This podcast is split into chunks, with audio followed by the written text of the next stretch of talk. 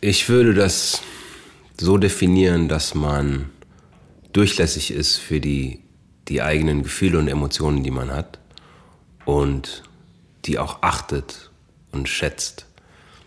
Ich meine damit nicht unbedingt, dass man jetzt darin versinkt ne, mhm. oder sich zu sehr damit identifiziert, aber dass man einfach hinhört und, und schaut, wie fühlt sich was an und ich glaube, daran, daraus kann man, kann man eine Menge lernen und ähm, ich habe das Gefühl, das Leben wird insgesamt ein bisschen reicher, wenn man sich traut, sensitiv zu sein. Und ich glaube, äh, in dieser neuen Form, Form von Kommunikation wird eben eine Sensitivität auch sehr viel wichtiger.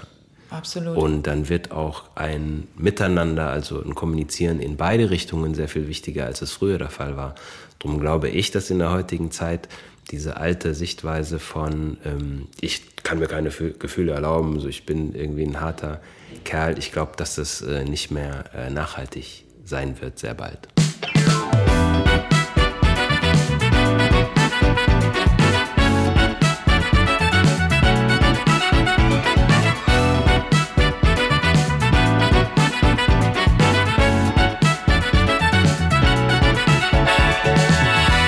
Moinsen herzlich willkommen zu einer neuen Folge von Sensitiv Erfolgreich, der Mann, der beides kann. Heute erneut aus Berlin. Scheint hier irgendwie ein weiterer Standort zu werden. Und äh, welch ein Glück, dass ich von meiner Partnerproduktion Hafengold Film den Morris mit einpacken konnte, der sich um die Qualität von Ton und Technik ganz wunderbar kümmert. Wir haben ja gerade ein provisorisches Studio aufgebaut und äh, sind umgeben von Decken und Bettlaken. Das werdet ihr dann sehen, wenn ihr folgt auf Instagram und so weiter und dann die Videos gucken könnt. Vielleicht wird es langsam langweilig, aber ich bin echt dankbar. Vielleicht auch manchmal überrascht ein bisschen, denn es passiert so viel Gutes aus diesem Podcast heraus und irgendwie auch drumherum. Und natürlich die Menschen, die ich treffe und die, die mir schreiben und ich hatte schon so viele verrückte Pläne in meinem Leben und nicht immer verstehen alle, was da in meinem Köpfchen vorgeht oder können gar meinen Visionen folgen. Also verdrehte Augen kenne ich auch.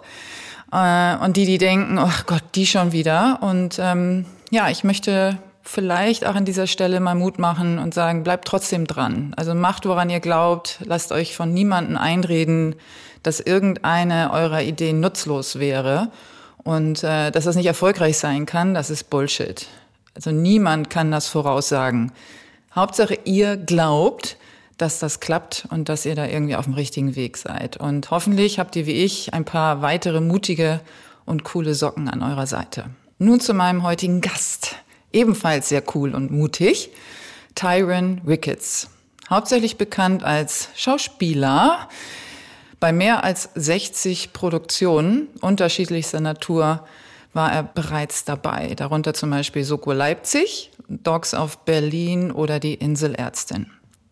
Dabei hat Tyrants Karriereweg als Musiker begonnen.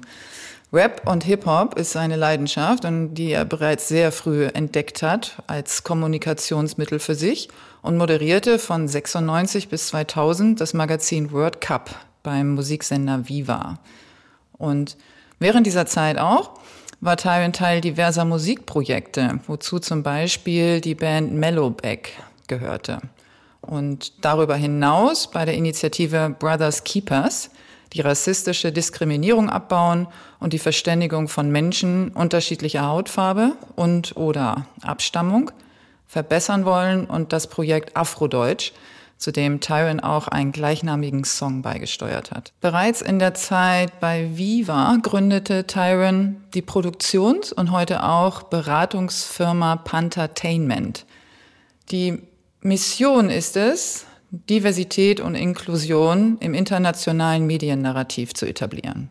Eine gemeinsame Erzählung für Deutschland und alle Menschen, die hier leben, zu schaffen und sich gegen Rassismus und Ausgrenzung einzusetzen um die deutsche Filmlandschaft bunter und vor allem vielfältiger zu machen.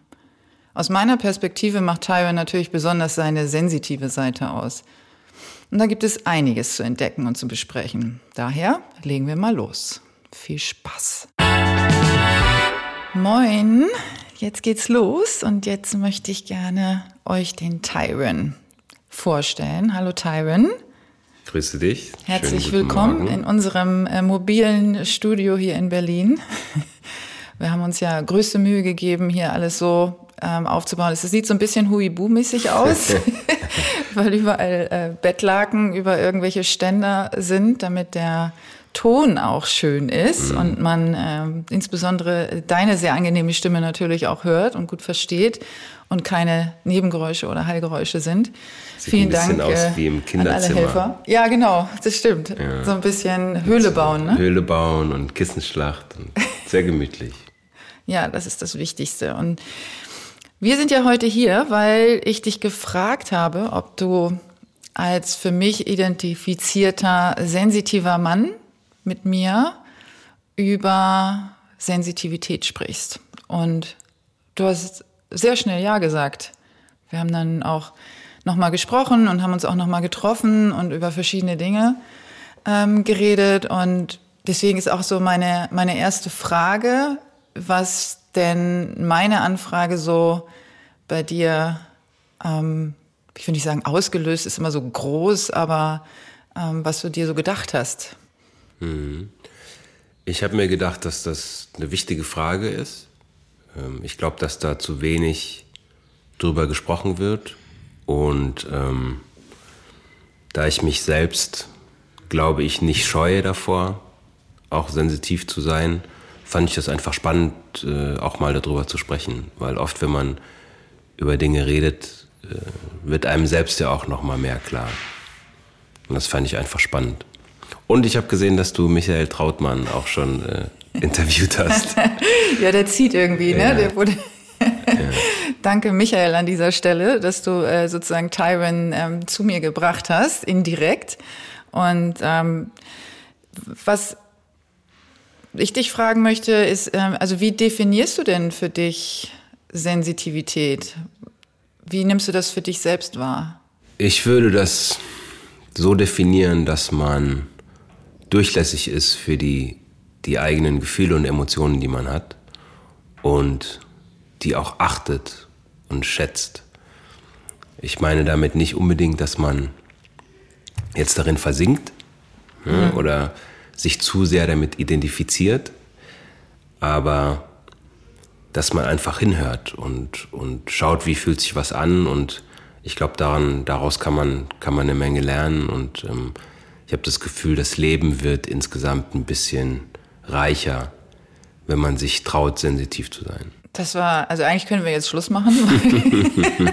das war eigentlich schon äh, die Essenz, die, ähm, die so eine Folge braucht. Also großartig, wie du es jetzt beschrieben hast. Weil ja, das dann, ist, Dankeschön. ja, es ist perfekt. Äh, ähm, hätte man nicht besser ausdrücken können, weil viele ähm, die auch gerade ihre Sensitivität vielleicht auch erst entdecken, weil ich habe ja auch Gäste, die äh, gerade am Anfang stehen und noch gar nicht so reflektiert sind wie du jetzt und das vielleicht sogar noch als ähm, eher als Bürde, als als Geschenk betrachten und ähm, und noch nicht wissen, wie sie damit umgehen sollen. Kannst du sagen, wann du das so für dich entdeckt hast? dass du eine höhere oder erhöhte Wahrnehmung hast und dass du das dann eben auch als Reichtum betrachtest? Ich glaube, dass das ein, ein fortlaufender Prozess auch ist, sich damit vielleicht anzufreunden oder ja, das zu akzeptieren für sich. Ich habe das, glaube ich, schon relativ früh kennenlernen dürfen, dadurch, dass ich halt schon ähm, wie du in deiner Einleitung ja auch erzählt hast, schon sehr früh angefangen habe, äh, künstlerisch tätig zu sein. Also ich habe angefangen, Musik zu machen, da war ich 15, 16 Jahre alt. Und obwohl Rapmusik hm, nicht so eine direkte Verbindung zu den Emotionen ist wie jetzt Gesang, weil ja trotzdem noch die Worte dazwischen stehen, ist es ja trotzdem eine Kunstform, in der man auch, zumindest in dem Rap, den ich gemacht habe, drüber spricht, wie man sich fühlt. Und mhm. ich glaube, man erreicht den Zuhörer und man erreicht ähm, sein Publikum nur, wenn man äh, emotional auch durchlässig ist. Weil wenn man selbst nicht ehrlich ist mit dem, was man ähm, fühlt und nicht ehrlich ist mit dem, was man sagt, dann kann es ja auch den, den anderen Menschen nicht erreichen. Ja, das finde ich auch total. Deswegen ist ja auch, äh, also meine Rede immer, du musst Emotionen selber fühlen und spüren, um Emotionen transportieren zu können. Mhm. Also gerade auch bei Musik natürlich, also bei allen künstlerischen Sachen, wenn du Liebe in etwas steckst und eigene Emotionen, dann transportiert man das auch. Dann passiert das automatisch. Wenn man mhm. versucht, das künstlich herzustellen, kommt es einfach auch nicht an beim ja. Gegenüber. Ne? Ja, das geht, glaube ich, nicht so gut. Also man kann ähm, ohne Emotionen im künstlerischen Bereich zwar trotzdem sehr, sehr gut sein, mhm. ähm, also technisch gut, aber der richtige, der Funke, der sprichwörtliche springt, glaube ich, nur über, wenn man den selbst auch spürt. Mhm. Und da vergleiche ich gerne, also jetzt für die älteren Zuh Zuhörer, wenn man jetzt Tony Braxton mhm. äh, vergleicht mit Lauren Hill, mhm. dann ist mhm. Tony Braxton perfekt. Mhm. Oder jetzt neuerdings Beyoncé von mir mhm. aus. Ich finde, die ist perfekt, die ist toll, aber die berührt mich nicht. Und eine Lauren Hill. Ja, die war der, also. Die ähm, halt jeden ja. Satz, ich glaube ja jeden Satz und, und das spürt man halt und das berührt mich und das, die Erfahrung durfte ich schon relativ früh sammeln, eben dadurch, dass ich äh, künstlerisch tätig war. Und ähm, als ich dann Schauspieler geworden bin, habe ich gemerkt, dass das natürlich dem Ganzen nochmal, ähm, das toppt das Ganze nochmal, weil wenn du da nicht wirklich fühlst in der Szene, mh, mm, dann ist es halt ja unglaubwürdig. Dann wird es halt soapig. Und ähm, ich glaube, da konnte ich das einfach lernen und auch vor allen Dingen lernen, dass man sich nichts ähm, vergibt dabei oder anders ausgedrückt, man, niemand kann einem was wegnehmen, auch wenn man ähm, offen ist mit seinen Gefühlen. Und ich glaube, das ist, wo viele Menschen Angst davor haben, sich eben zu verletzlich zu zeigen, um dann angreifbar zu sein. Aber ich habe eigentlich gegenteilige Erfahrungen gemacht. So, ich habe nicht das Gefühl oder auch nicht die Angst, dass man mir was klauen kann. Ich glaube schon, dass man ein bisschen ähm, auch überlegen muss, in welchem Umfeld man sich gerade bewegt. Ne? Mhm. Ne? Manchmal, also für mich ist, was zu fühlen, äh, nicht unbedingt gleichbedeutend mit das auch immer dann gleich zu sagen. Ne, es gibt schon Situationen, da macht es mehr Sinn für mich jetzt, ähm, da auch zu versuchen, äh, trotzdem auch ruhig zu bleiben. Jetzt gerade aktuell diese ganze Rassismusdebatte, ja. ne, das ist natürlich auch für mich mit vielen äh, schmerzvollen Erinnerungen äh, verbunden. Aber ich habe da zum Beispiel gelernt, dass wenn ich jetzt in einer Talkshow sitze und darüber spreche, dass es sehr viel äh, zielführender ist, wenn ich eben zwar schon fühle, was ich fühle, aber in der Art, wie ich mich darüber äh, ausdrücke, dann schon ein bisschen temperierter bleibe. Ja, ich glaube, das ist ja dann, also, aber du erzählst ja nichts anderes, ne? Also für mich geht es ja immer darum, dass man natürlich äh, sich der Situation äh, anpasst, solange man sich damit wohlfühlt oder wie man sich wohlfühlt und dass man, wie du sagst, das temporierst, weil es macht natürlich keinen Sinn, wenn du dann die Leute beschimpfst oder laut wirst, ähm, dann hört dir auch keiner zu, weil dann äh, bedienst du vielleicht auch wieder nur irgendwelche Vorurteile und, ähm, und erreichst die Menschen nicht. Und aber trotzdem redest du ja über etwas, was dich wirklich bewegt oder was du wirklich fühlst, nur halt eben in einer Tonart, die dann angemessen ist. Ne? Mhm. Und das äh, finde ich total wichtig. Aber ich, was mich nochmal interessieren würde, wenn wir nochmal zurückkommen zur Musik, ähm, was war dir da am Anfang am wichtigsten auszudrücken? Also worum ging es in deinen Anfängen als Musiker, in deinen Texten? Mhm.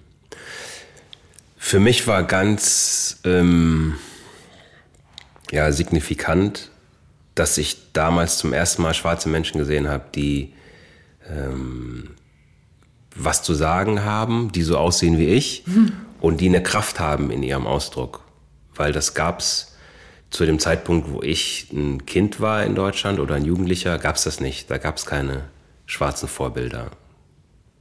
Nicht in den Medien, ähm, ja, eigentlich gar nicht.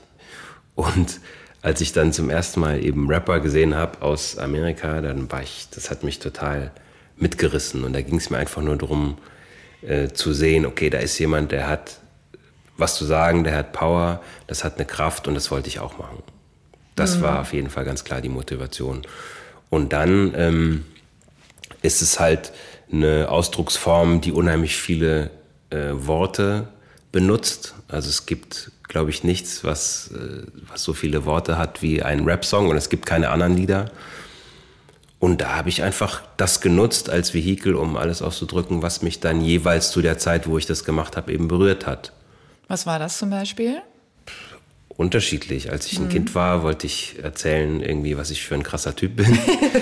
und dann, als wir ähm, Mellowbag gemacht haben, da ging es schon auch um, ja, schon auch um, um Emotionen oft und wie man sich fühlt, teilweise auch politische Äußerungen, aber nicht so sehr. Also es war eher so Daily Life, Dinge, mit denen man sich beschäftigt. Ich hatte dann auch einen, einen anderen Rapper, der bei uns äh, mitgemacht hat, Jabo, mhm. der ist ein, ein, Künstler auch, der ähm, damals äh, das Magazin Style und The Family Tunes gemacht hat, hat Irie mhm. Daily mitgegründet und er war zehn Jahre älter. Der war so ein bisschen auch mein Mentor. Da haben wir eben über so Lebensdinge viel geredet. Ne? Dann bei Brothers Keepers war es ganz klar eine äh, politische Botschaft, wo wir darauf hinweisen wollten, dass äh, Deutschland auf dem rechten Auge blind ist mhm. oder zu dem Zeitpunkt gewesen ist und eigentlich ja auch bis vor kurzem. ähm, und dann habe ich nochmal 2009 eine Weltreise gemacht ähm, die mir sehr wichtig war, also wo auch ein Ziel war, mich da besser kennenzulernen und auch mein, meine Art und Weise mit, mit Liebe eben auch umzugehen. Und da ist so viel passiert auf dieser Weltreise, dass ich da wiederum ein Vehikel brauchte, um das auszudrücken. Und dann habe ich so ein Fotobuch gemacht und habe eben auch ein Album gemacht, das inspiriert war von den ganzen ähm, Erfahrungen, die ich auf dieser Weltreise machen durfte. Das hieß Weltenreiter. Mhm. Und da ging es dann wirklich auch sehr stark um, ja, tatsächlich Emotionen und Vergangenheitsbewältigung, ähm, ja, Liebe. Also ja, Rap ist halt ein tolles, oder Musik ist halt ein tolles Element, ne? äh, Instrument, um mhm. alles, all das ausdrücken zu können, was man ausdrücken möchte. Wie nimmst du, äh, wenn du sagst, du warst auf Weltreise, wie nimmst du die Welt wahr? Also welche Sinne sind die, wie du, wenn du an neue Orte kommst, wie du einen Ort erfasst oder eine, also energetisch oder atmosphärisch oder visuell oder über die Ohren, über die Nase? Wie, ähm, was erinnerst du an Unterschieden, wenn du an unterschiedlichen Orten bist? Also unterschiedliche Gerüche zum Beispiel oder eben ähm, unterschiedliche Energien, die wirken. Wie nimmst du das wahr? Ich würde sagen alles. Hm. Weil der Unterschied äh, dazu, wenn man reist, im Vergleich zu dem Leben, das man zu Hause kennt, hm. ist, dass ja alles neu ist. Hm. Also gerade wenn man jetzt nicht ähm, in so ein Fünf-Sterne-Hotel fährt, wo alles dann noch bequemer ist als zu Hause, sondern ich war halt mit Rucksack unterwegs. Und du weißt halt vorher nie, wo du ankommen wirst und du weißt nicht, was da passieren wird.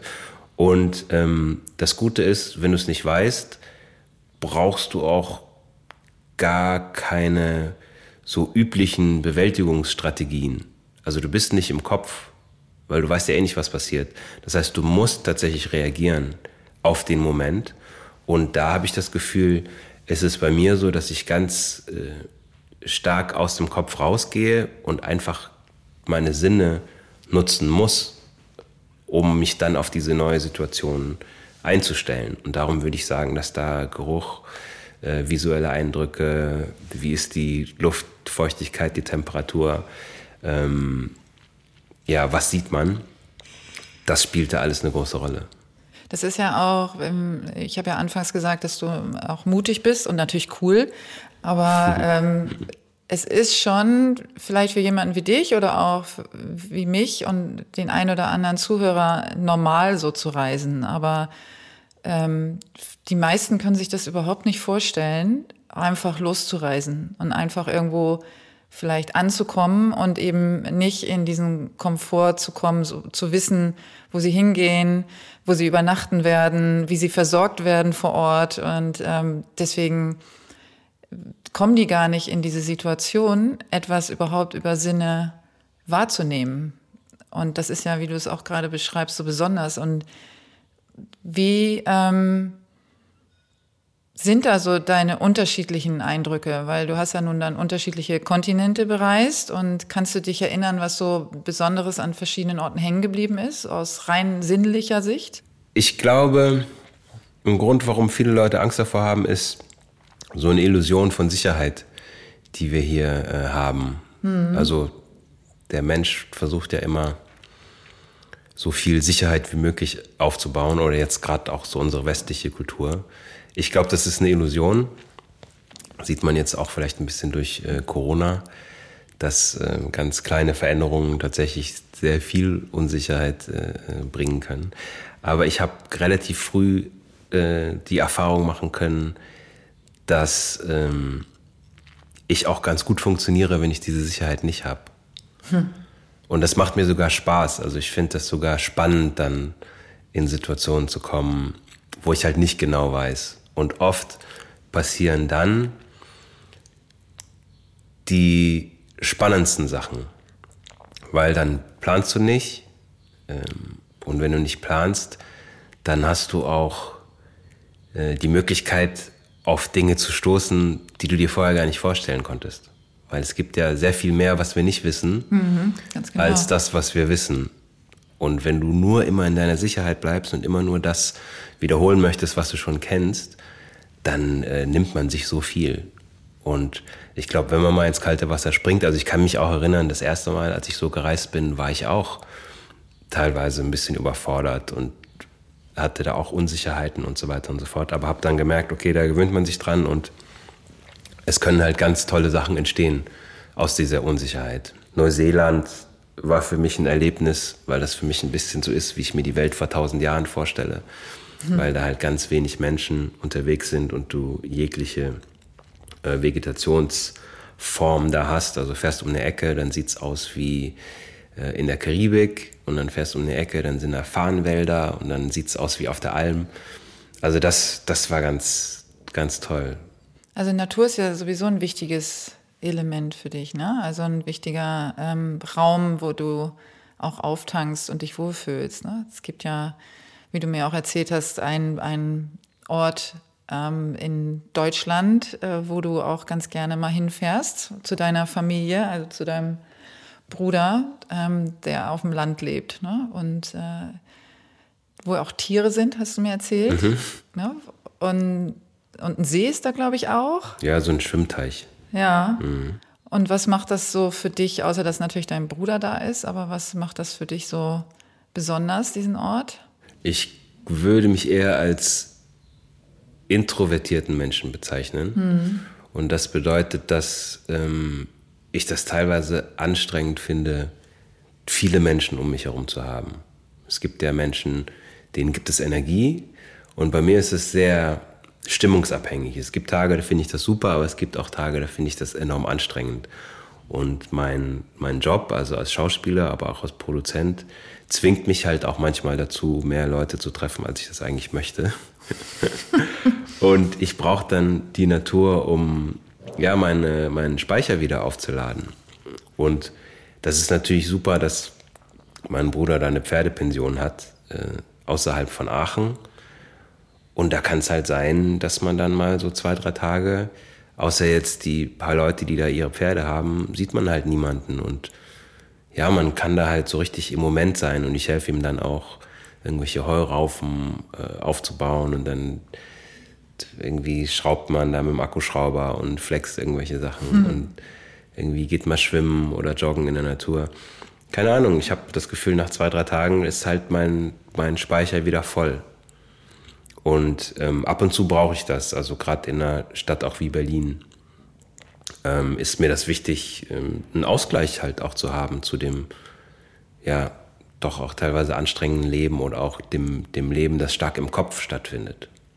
Ne, ich glaube, ja. das ist wichtig, so eine Balance zwischen ähm, ja, Gedanken und eben auch äh, Fühlen und Erleben. Und wir tendieren ja dazu, äh, alles nur äh, mit dem Kopf regeln zu wollen. Und das ist halt nur ein Werkzeug, das wir haben und es führt halt schnell zu einem Ungleichgewicht.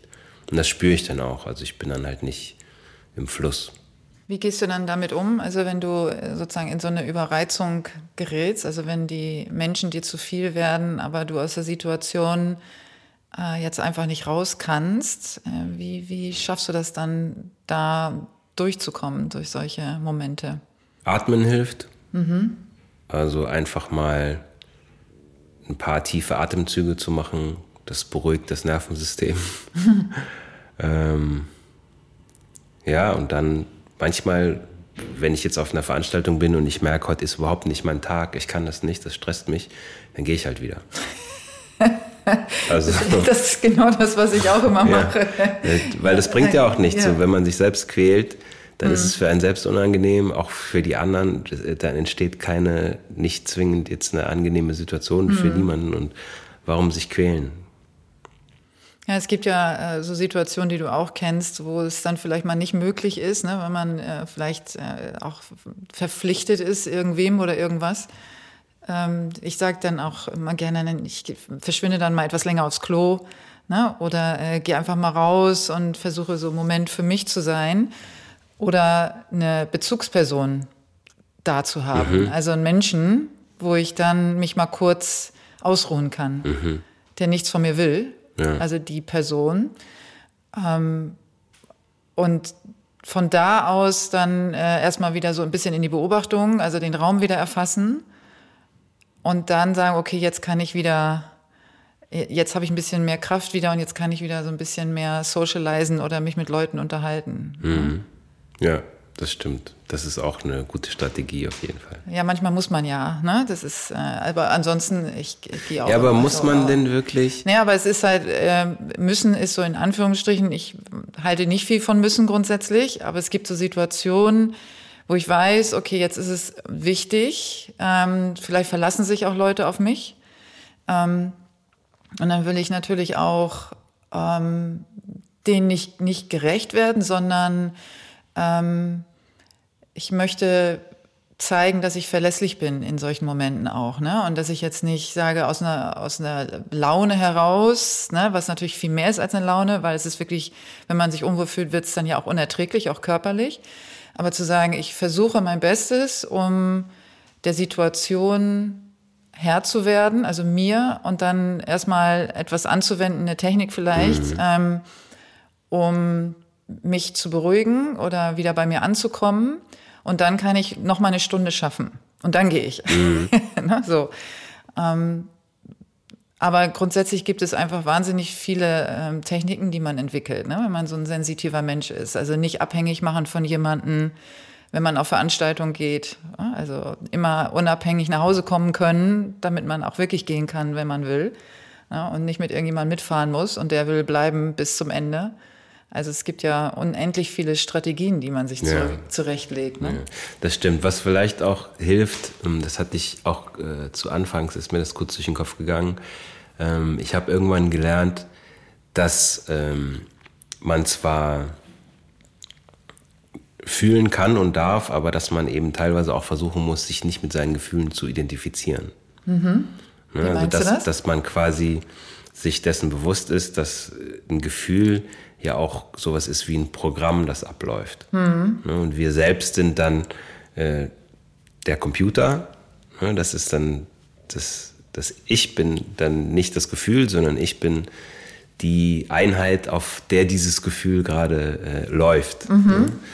Und ähm, das nimmt dem Ganzen manchmal auch ein bisschen die, die Schärfe, die wenn man sich das klar auch, ne? macht. So. Mhm.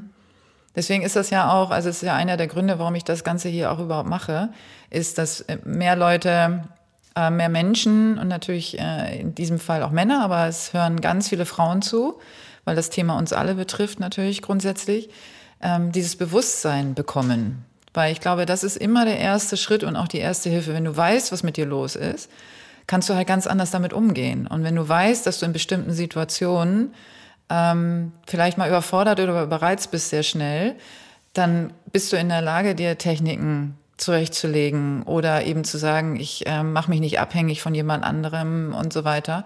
Ich glaube, dieses Bewusstsein ist schon, oder so wie du es gerade eben beschrieben hast, zu sagen, okay, ich weiß, was mit mir passiert, aber ähm, ich kann das gerade mal trennen. ähm, und mich da so ein bisschen von lösen und äh, da sachlicher vielleicht auch ranzugehen. Mhm. Ich glaube, dass das eine unheimlich große Hilfe ist, Bewusstsein und dann im nächsten Schritt zu reflektieren und dann eben auch zu agieren mhm. unterschiedlich. Mhm. Und du hast ja auch noch andere Entspannungstechniken, wie ich weiß. Ähm, andere Dinge, die du machst, wenn du jetzt zum Beispiel nicht nach Aachen zu deinem Bruder fahren kannst, ne, was du hier in der Stadt noch so machst. Vielleicht mhm. magst du davon auch erzählen. Ja. Was ich gerne mache, ähm, ich mache Tai Chi Qigong. Mhm. Das ist eine Kombination aus eben Tai Chi, ähm, dieser Kampfkunst und äh, Qigong ist, ja, sind verschiedene Meditationstechniken und es gibt so eine Teil der traditionellen chinesischen Medizin gibt es halt so eine, mh, hm, so eine Mischung aus beidem. Mhm. Das sind so 18 Bewegungen, mh, hm, bei denen die Atmung sehr wichtig ist und wo man schaut, dass man den, das Qi, also die, die Lebensenergie, die man hat, dass man die gleichmäßig im Körper verteilt. Und das ist halt für den Körper gut, weil es die Selbstheilungskräfte anregt. Und es ist aber auch für den Geist gut, weil wenn du den Tag so anfängst, dann äh, gehst du halt nicht gehetzt irgendwie direkt mit irgendwelchen Handy-Nachrichten in den Tag oder machst deinen Computer an und bist schon wieder voll im Kopf, sondern du gibst dem Tag einen Start, wo du eben ja erstmal dich um deinen eigenen Energiehaushalt kümmerst. So, das hilft mir, also gerade auch in, in gestressten Zeiten oder in stressvollen Zeiten mache ich das sehr gerne. Ähm, ich setze mich auch manchmal einfach so hin und meditiere zu dann Musik oder teilweise zu geführten Meditationen.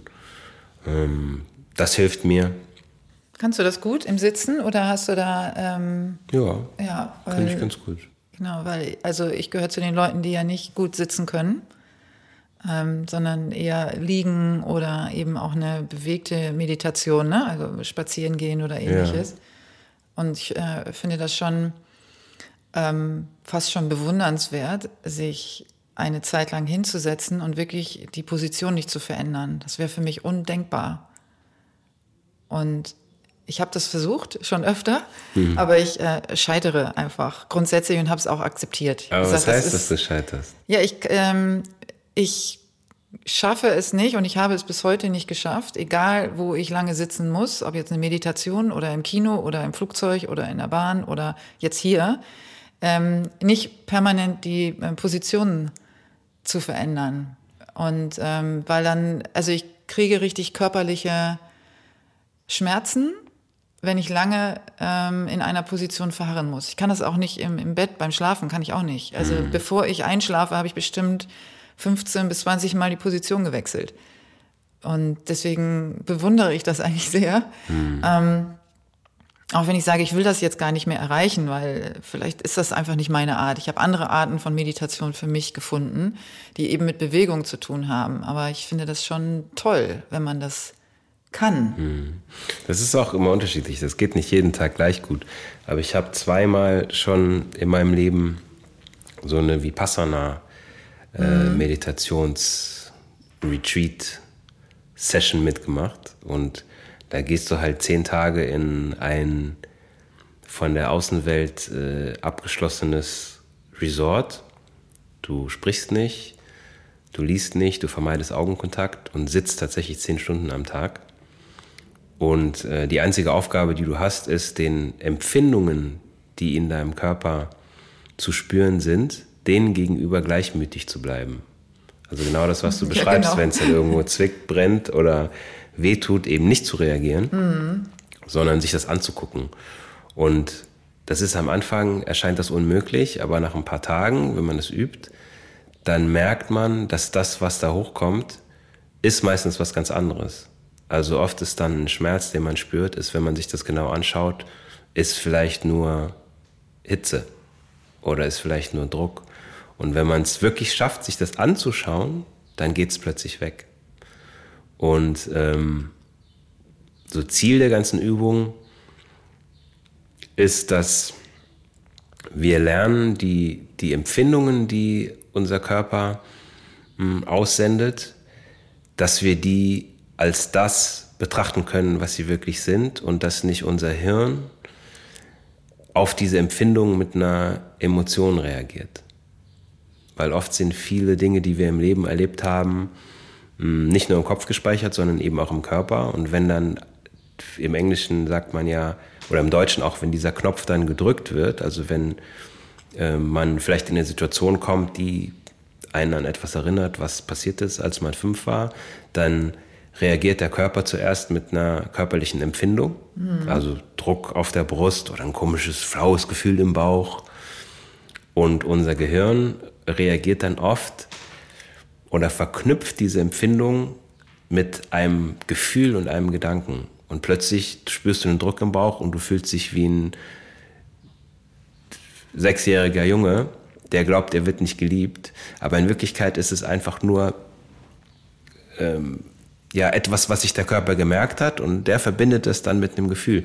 Und wenn du aber lernst bei diesem Vipassana, bei dieser Vipassana-Meditation, die Empfindungen des Körpers für das zu sehen, was sie sind, nämlich vielleicht tatsächlich noch ein Druck im Bauch, kannst du diese Reaktionskette unterbrechen. Dann musst du nicht, wenn du diesen Druck im Bauch hast, musst du dich nicht wie ein verlassener sechsjähriger Junge fühlen, sondern du fühlst dich dann wie ein Erwachsener, der Druck im Bauch hat. Also du unterbrichst diese Reaktionskette und du kannst dann bist dann nicht mehr gezwungen, äh, reagieren zu müssen, sondern kannst plötzlich agieren. Und es ist ein ganz tolles Instrument, um dein, deine Verhaltensmuster zu verändern. Das hast du auch für dich ähm, auch gespürt. Also du hast ja gesagt, das ist so das Ziel natürlich. Ähm, jetzt äh, hast du das ja zweimal selber gemacht und diese Erfahrung hast du dann auch selber machen können? Ja, die habe ich selber machen können. Mhm. Ähm, mir sind ganz viele Dinge klar geworden, also ganz viele Verhaltensmuster, die ich selber habe. Und durch dieses Tool ähm, hat mir das danach, also in dem Moment natürlich, aber auch danach wirklich geholfen, anders zu reagieren auf Situationen.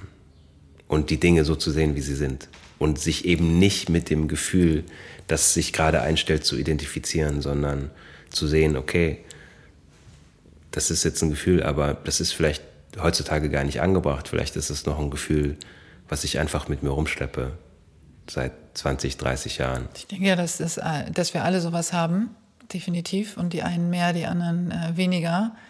Und dass es grundsätzlich etwas ist, was uns wohltun würde, wenn wir uns da auch ein Bewusstsein wieder schaffen. Ne? Und das es gibt halt Freiheit ja, ein Stück weit. Definitiv. Ja. Ja, und einfach mehr, mehr Möglichkeiten, ne? mehr Optionen, weil mhm. man dann nicht in diesem Gefühl hängen bleibt, sondern darüber hinweggehen kann und dann, wie du schon sagst, die Situation als die erfassen kann, äh, die sie ist.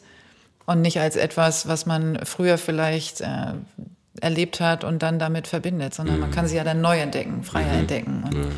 deswegen, du musst mir auf jeden Fall noch den Link, irgendeinen Link geben, da, wo, wo gerne, du ja. warst und damit ich den dann an dir, hier anhängen kann, an den ja. Text zu dieser Folge, damit ähm, die Zuhörer, ich glaube, da sind jetzt einige, die ähm, die gesagt haben, oh, das will ich mir mal angucken, ähm, die sich dann auf dieser Seite dann informieren mhm. können. Ne? Sehr gerne. Ist aber kein Spaß. Nee, also das, ist, das kam auch, glaube ich, klar rüber. Ich habe bei mir, es lief wirklich Gänsehaut rauf und runter, wo ich gedacht habe, ach du Scheiße, packe ich das jetzt auf meine Bucketlist oder nicht? Das ist richtig hart. Also ja, es ja, waren mit so die äh, härtesten äh, zehn Tage, die ich, ähm, die ich erlebt habe. Und man ist halt nur mit sich selbst. Ja, ähm, also das ist beängstigend. Also wer schon mal alleine überhaupt im Urlaub war, ja, wer sich getraut hat, alleine zu reisen, auch nur eine Woche mit sich selbst zu sein, ähm, und wer das dann potenziert ähm, mit äh, keinen äußeren Einflüssen, kein Sprechen und äh, den ganzen Tag sitzen, also der, glaube ich, kann, hat eine Vorstellung. Ähm, und deswegen, also da braucht man richtig, richtig Mut für. Also von daher passt die Bezeichnung definitiv auf dich, sich dem auszusetzen. Das, es gibt äh, Gefängnisse in Indien, wo, das, äh, wo die Insassen die Möglichkeit haben, das zu machen. Und äh, da haben sie es tatsächlich geschafft, die Rückfallquote wieder in die Kriminalität von über 70 Prozent ja. auf unter 20 Prozent runterzubringen. Ja, also ich meine, sollte man nicht nur in Indien so praktizieren. Also das ist äh, also um, um halt wirklich ähm, Straftätern zu helfen, ist halt auch ist so eine Form, welche Form von Therapie auch immer, ähm, etwas Oder was ich auch großartig finde, ist, wenn ähm, Hunde ausgebildet werden von Strafgefangenen zum Beispiel. Ne? Gibt es ja auch so Programme. Also wenn die eine Aufgabe haben, wenn eine sinnvolle Aufgabe, sich um jemanden kümmern müssen und sich dabei selbst entdecken können oder eben ähm, äh, wie in Indien solche Praktiken machen, dann haben wir einfach eine größere Chance für eine äh, Integrierung wieder ne, in die Gesellschaft, definitiv. Also mhm. das sehe ich auch so. Und was, äh, warum ich überhaupt ja auf dich aufmerksam geworden bin, natürlich ähm, äh, habe ich dich vorher auch als Schauspieler wahrgenommen äh, ehrlich gesagt nicht als Musiker, aber das äh, indirekt schon, das hatte ich dir ja auch gesagt, dass ich äh, Musik gehört habe von Mellowback, ähm, aber nicht wusste, dass du das bist. Das habe ich ja erst jetzt bei der Recherche festgestellt. Aber über Instagram habe ich ähm, gesehen oder dann auch dir gelauscht, wie du Texte aufsagst, also Passagen vorliest von äh, Paulo Coelho. Und ich habe eine Passage habe ich äh, mitgebracht und wollte dich fragen, ob du die vorlesen würdest. Die habe ich ausgedruckt und ja. hier auf einem Zettel. Ja. Und weil ich habe auch gedacht, lese ich das jetzt vor, aber es ist Quatsch, weil du hast die viel schönere Stimme noch und du machst das ja. Du hast ähm, doch auch eine schöne Stimme. Ja, aber kannst du das so lesen? Ja, das kann ich lesen. Und, ja, das mag ich auch. Das ist. Ähm, das vielleicht erzählst du kurz, ähm, was das worum es da geht, also ja. in, in dem Buch oder in dem Handbuch. Sehr gerne. Und warum du das tust. Ja, ähm, ich, das Buch heißt äh, Handbuch des Kriegers des Lichts. Mhm. Und das ist, ich würde sagen, eine Sammlung von, von Weisheiten, die ähm, Paulo Coelho ähm, nicht selber erfunden hat, aber einfach da in diesem Buch zusammengetragen hat. Und ich habe das vor sehr langer Zeit, ich glaube tatsächlich vor ja, über 20 Jahren mal geschenkt bekommen von einer Freundin. Und das war einfach immer ein Buch, das mir in schwierigen Zeiten geholfen hat, weil das ja oft die, die Perspektive, die man hat äh, aufs Leben, die vielleicht manchmal ein bisschen verrutscht ist, wieder ins richtige äh, äh Licht drückt. Also wir mhm. sind ja von der Umwelt umgeben, die prägt natürlich auch unsere Sichtweise. Und ähm, ich bin der Meinung, dass so in der westlichen Welt, in der wir leben, viele der Einflüsse, die uns umgeben, ja nicht unbedingt zu unserem Besten sind. Im Gegenteil, also wir kriegen, äh, uns wird Angst gemacht durch äh, Werbung und uns wird Angst gemacht durch, was man irgendwie so teilweise in den, in den Nachrichten hört. Und mir hilft es dann immer auch von anderen Sichtweisen umgeben zu sein. Also ich habe dann viele so kleine Büchlein, es ist nicht nur Paulo Coelho, ich lese dann äh, von Epikur äh, Sachen oder äh, alte chinesische Philosophien und das gibt mir so ein ganz gutes Gleichgewicht. Mhm. Und ähm, die Passage, mh, mm, die du ausgesucht hast, die mag ich sehr gerne. Ich lese die vielleicht einfach mal vor. Mhm. Ähm, ja, jetzt hören wir auch die Kirchenglocken ja, im Hintergrund. Genau. Das ist auch so ein Einfluss, der ja. meines Erachtens nicht zwingend positiv ist für uns. Nee. Ne? Und das ist aber immer da. So. Hm. Naja. Möchtest du warten, bis die Glocken vorbei Nee, nee, ach, die lassen wir im Hintergrund, lassen wir die äh, weiter bimmeln. mm. Jetzt wissen wir zumindest, wie spät es ist. Ein Krieger des Lichts glaubt. Weil er ein Wunder glaubt, geschehen auch Wunder weil er sich sicher ist, dass seine Gedanken sein Leben verändern können, verändert sich sein Leben. Weil er sicher ist, dass er der Liebe begegnen wird, begegnet ihm diese Liebe auch. Manchmal wird er enttäuscht, manchmal verletzt und dann hört er Kommentare wie diesen, wie naiv er doch ist. Aber der Krieger weiß, dass es sich lohnt. Für jede Niederlage gibt es zwei Siege. Alle, die glauben, wissen das. Ich liebe das. Ich liebe das. Also es ist alles zusammengefasst, woran ich glaube. Und deswegen ist das eben auch meine Lieblingspassage von denen, die du vorgetragen hast. Und es war jetzt wieder genauso schön, wie, wie du es auf Instagram machst. Ähm, was bedeutet dir diese Passage? Was sagt das für dich aus? Ähm, für mich sagt das aus, dass wir selbst ähm, verantwortlich sind für unser Leben und ob es uns gut geht oder nicht. Also Epikur sagt zum Beispiel, dass wir ähm, weder ähm, alles noch nichts beeinflussen können. Mhm. Also es gibt Dinge, die kann man beeinflussen, es gibt Dinge, die kommen einfach auf einen zu und damit muss man umgehen. Aber die Dinge, die man beeinflussen kann, sollte man, finde ich, auch positiv beeinflussen. Und wenn man eben, ähm, wenn man sich sicher ist, dass seine Gedanken sein Leben äh, verändern können, dann verändert sich das Leben auch. Also man, man sät quasi selbst den Samen für irgendwas durch eben die, die Gedanken und, und Taten, die man tut. Und dann äh, erntet man dann auch irgendwas dafür. Und ich, für mich steht es ein bisschen eben, ja, für auch Selbstverantwortung, ähm, eine Richtung einzuschlagen, in der einem dann auch eben gute Sachen entgegenkommen können.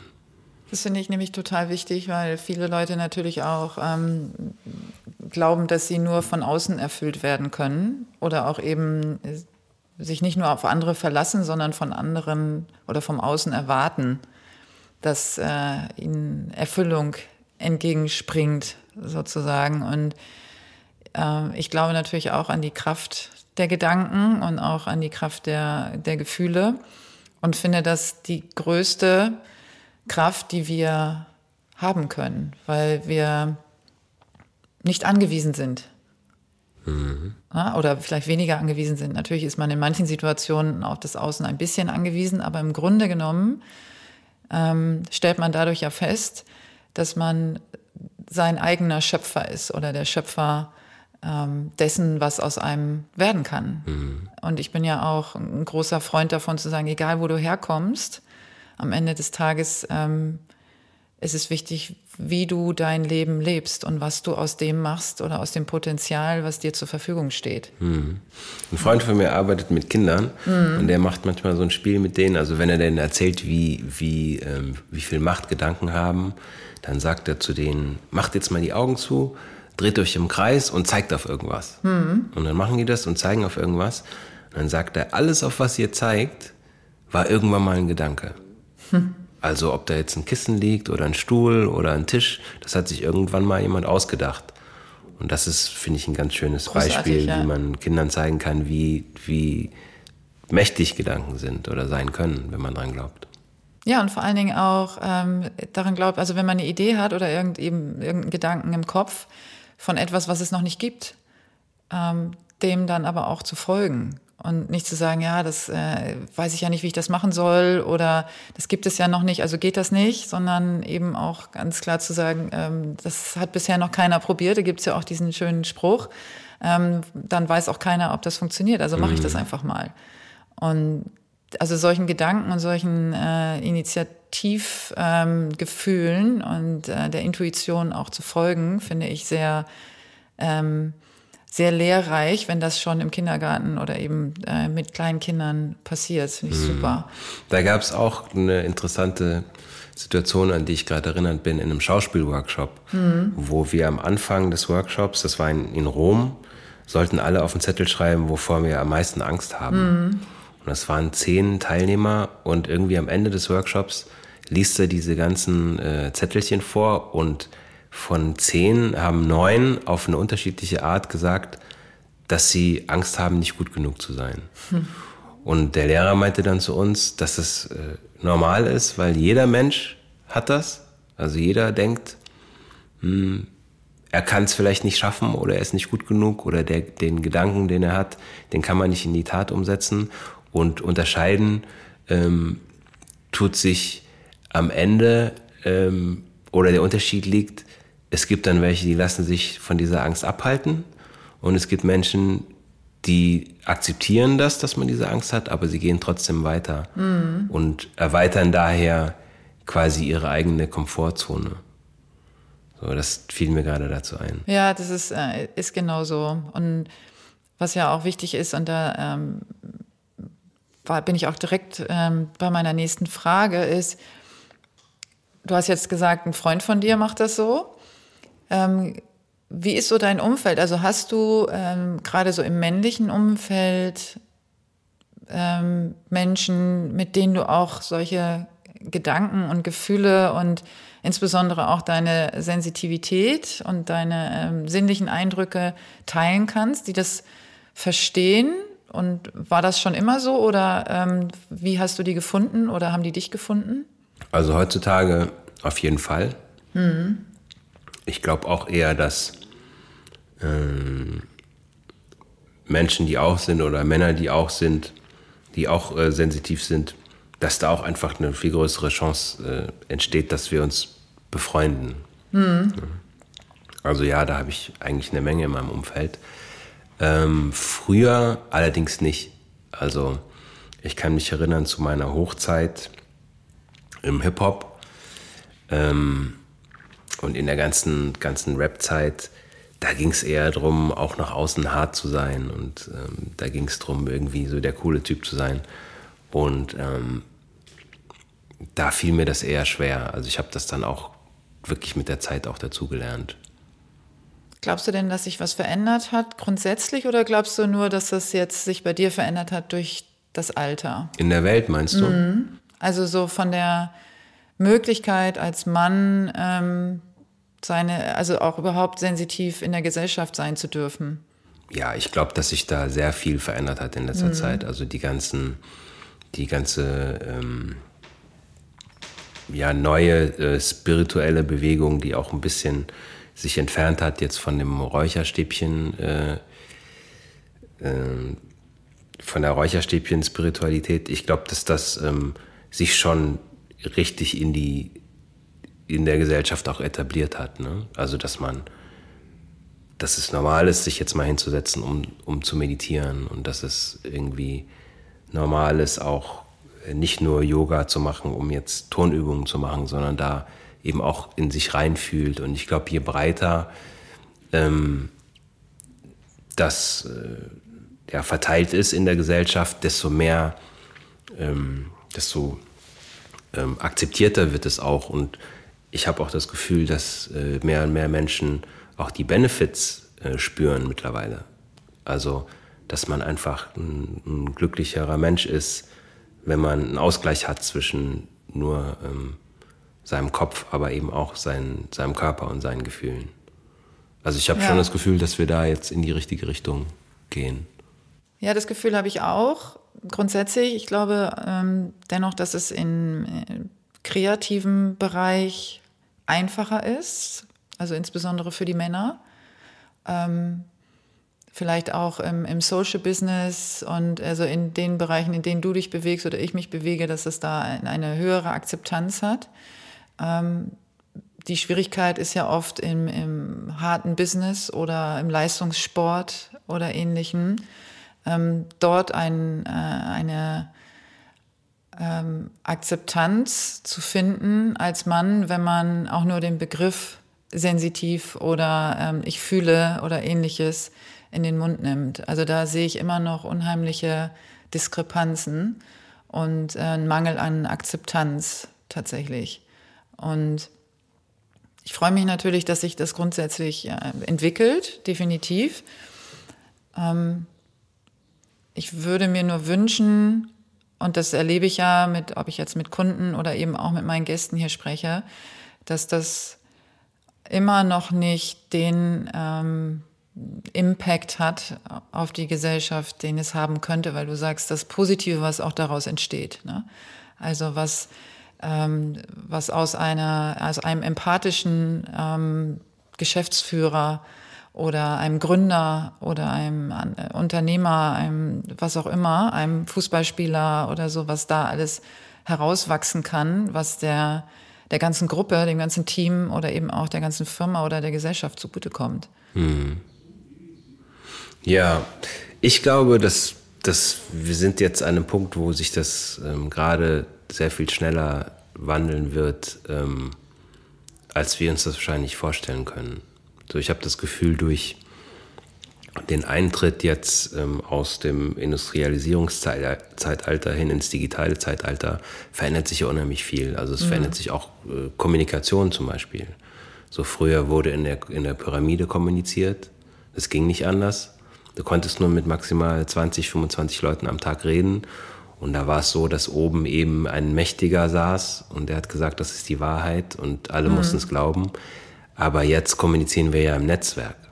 Und im Netzwerk äh, bekommen auch Menschen eine Stimme, die früher keine Stimme hatten. Das heißt, dieser Mix, aus, aus dem sich die Wahrheit zusammensetzt, ist ein ganz anderer. Und im Netzwerk hast du vor allen Dingen auch den Vorteil, äh, wenn sich da einer mh, mm, wie, excuse my French, ein Arschloch benimmt, dann musst du ja nicht mehr mit dem reden.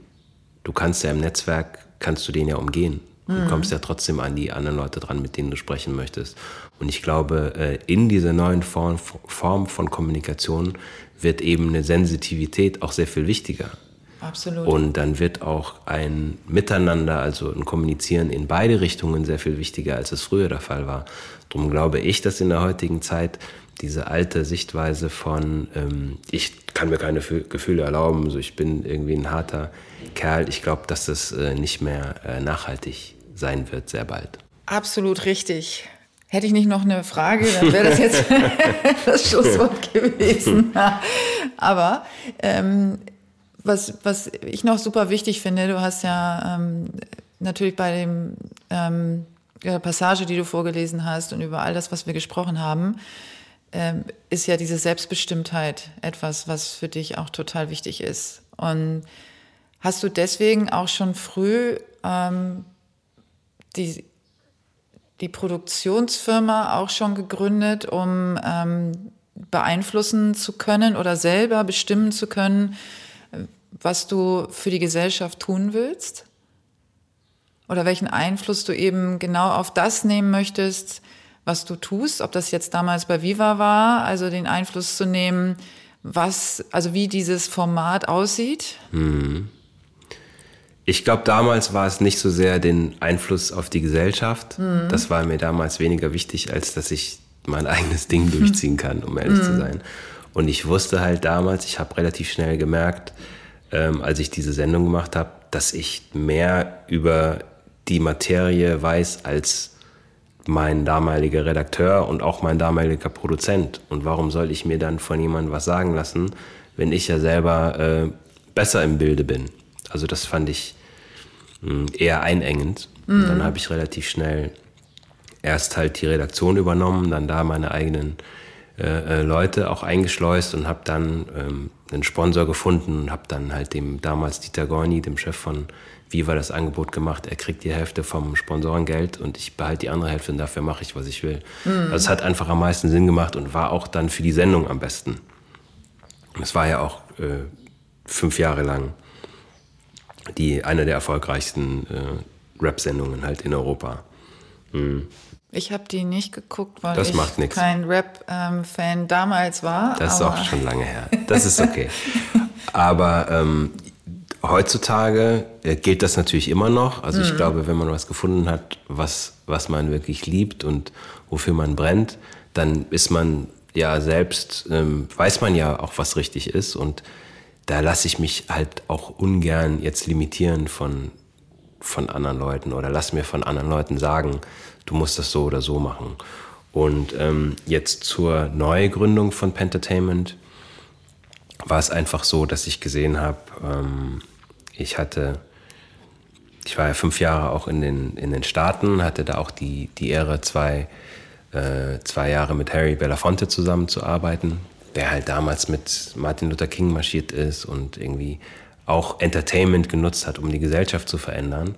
Und da habe ich aber gesehen, okay, jetzt ist auch ähm, Europa soweit, um andere Geschichten zu erzählen.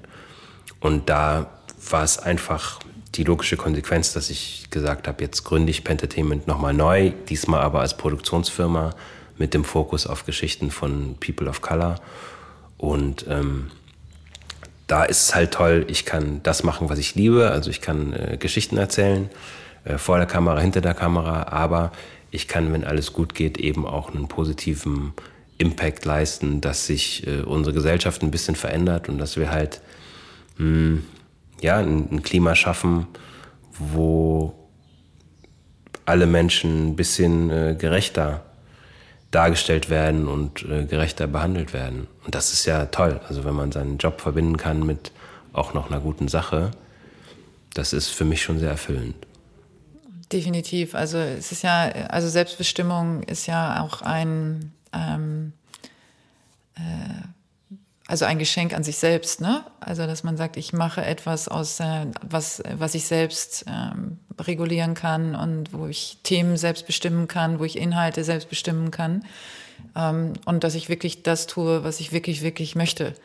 Und ähm, jetzt bist du natürlich gerade äh, aktuell natürlich extrem viel auch unterwegs und ähm, und verbreitest auch deine, deine Botschaften und deine Missionen und das ist dir ja total wichtig und deswegen ist es auch so ein, vielleicht auch schon so ein Vorgefühl gewesen. Ich weiß nicht, ob ich das jetzt richtig ähm, sage, aber so dieses Gefühl, was du gerade beschrieben hast, jetzt ist Europa soweit und und dann kommt auch wirklich diese Welle plötzlich, aber so in, also so eine richtig große Welle und du bist vorbereitet. Und dann ist plötzlich diese, äh, diese Mission, auf der du dich ja begeben hast, schon so ein bisschen äh, im, im Hintergrund sozusagen, ähm, plötzlich stark im Vordergrund. Und wie gehst du damit jetzt um? Also ist das so, wo du sagst, okay, ja, ich bin prepared, also ich weiß genau, was ich tue, oder hatte ich das jetzt auch über, überrannt oder übermannt sozusagen? Hm. Nee, eigentlich nicht. Also letzteres nicht. Hm. Ähm, das hört sich vielleicht ein bisschen komisch an, aber ich glaube, wenn man sensitiv unterwegs ist, spürt man oft Dinge schon sehr viel früher, als sie dann eintreten, also in der öffentlichen Wahrnehmung eintreten. Und ich hatte das ähm, in meinem Leben verteilt, hatte ich das oft, dass ich manchmal einfach drei, vier Jahre zu früh war mit Erkenntnissen und Einsichten.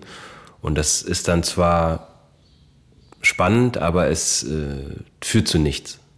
Oder zumindest nicht zu dem Impact, den ich mir vielleicht oft erwünscht hätte.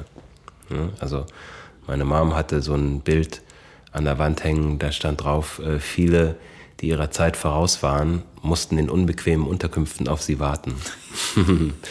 Und ähm, aber jetzt in, in dem Fall war mir klar, eben durch diesen Wandel von der ähm, Pyramide hin zum Netzwerk, war mir klar, dass dieses Thema früher oder später relevant wird. Ne? Genauso wie Fridays for Future jetzt erst relevant werden konnte oder Me Too jetzt erst relevant werden konnte.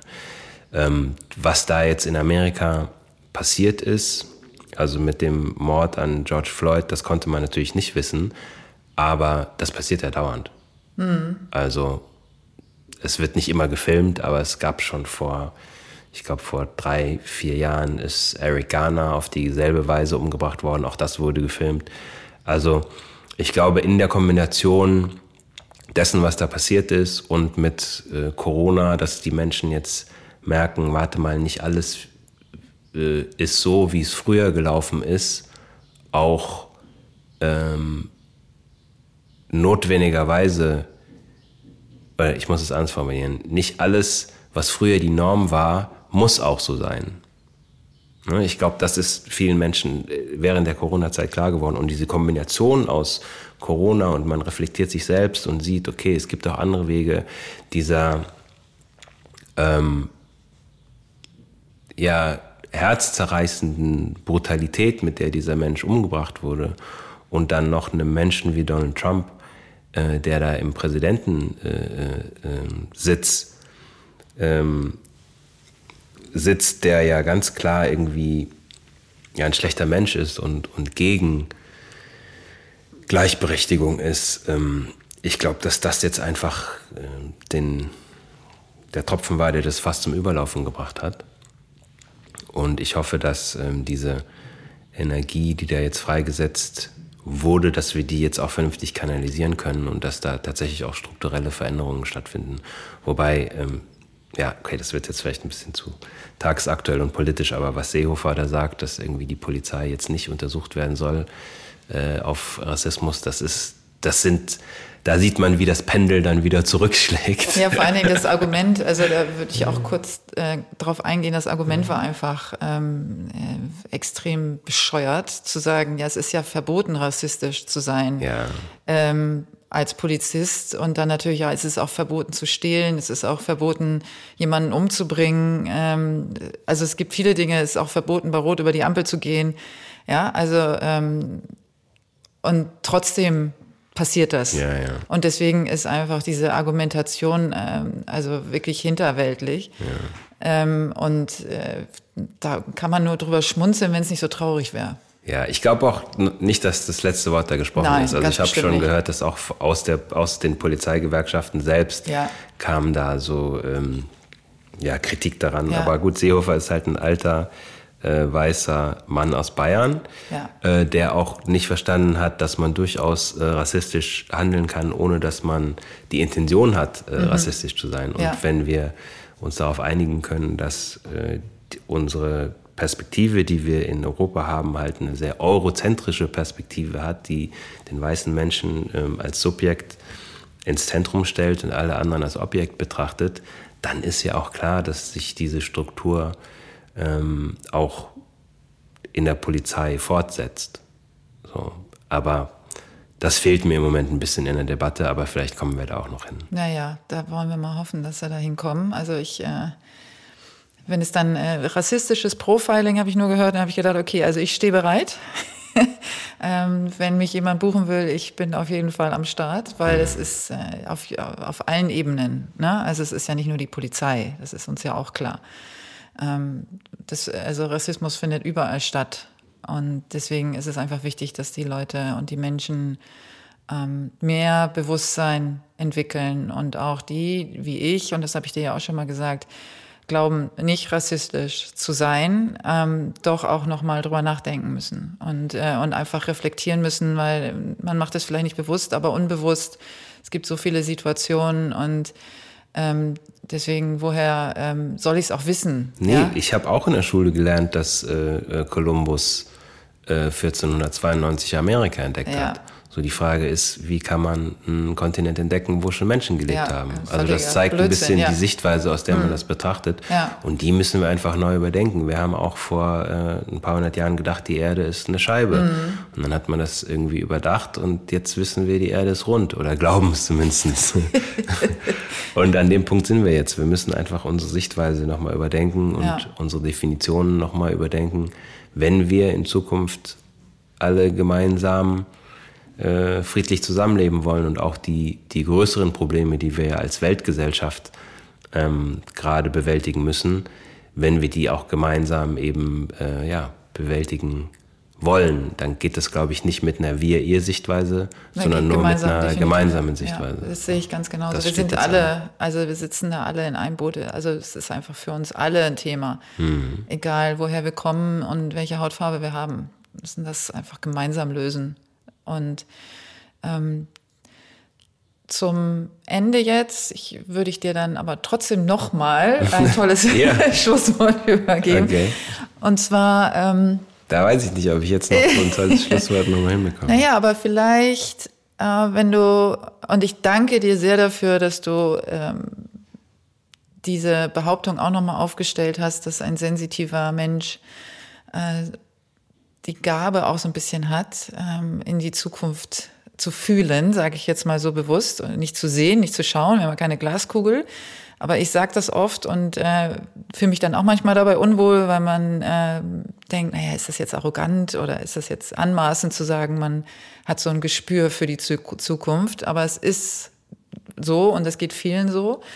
Und hast du so, ein, ähm, so eine kleine Vision oder ein Bild so vor dir, wie es vielleicht so in ein paar Jahren gesellschaftlich aussieht für ähm, oder ein, äh, ein, ein echtes Gefühl schon, wo wir dann stehen? Das ist eine sehr gute Frage, äh, sehr komplex. Ähm ich habe das Gefühl, dass im Moment gerade viel auf der Kippe steht. Also wir merken, dass wir ähm, mit der Art und Weise, wie wir bis jetzt mit der Welt umgegangen sind und auch mit uns selbst als Teil dessen, dass wir da äh, nicht unbedingt äh, gut mitfahren. Ne? Und dass ähm, wir eine Kursänderung brauchen. Und die Zukunft entsteht ja aus dem, was wir heute tun.